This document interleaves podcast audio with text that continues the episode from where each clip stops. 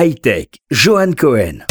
Pas un secteur n'échappe à la digitalisation et cette semaine, braquons les projecteurs sur le secteur de l'assurance. Ce mouvement de digitalisation s'appelle dans le domaine de l'assurance l'InsurTech et associe donc assurance et nouvelles technologies.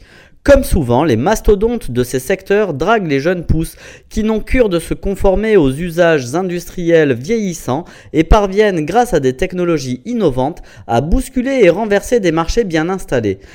Parmi les gros de ce secteur, AXA, qui est venu frapper à la porte d'Israël et de ses startups en proposant un concours via AXA Strategic Venture.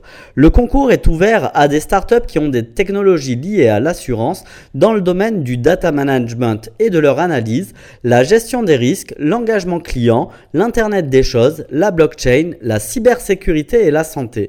Le concours InsurTech Israël, un premier en son genre en Israël, vise à identifier, construire et diriger la prochaine vague de sociétés innovantes dans le domaine de l'InsurTech.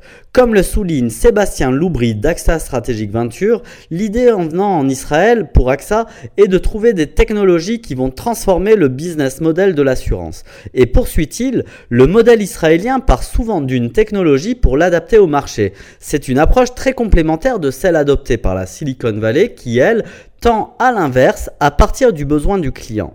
Vous l'avez compris, si AXA vient en Israël, ce n'est pas pour repartir les mains vides. Donc si vous avez une startup dans l'InsurTech, la date limite de soumission de votre dossier de candidature est fixée au 3 février. À la suite d'un processus de sélection, 8 à 10 startups seront choisies pour aller en finale. Bonne chance à tous et à bientôt.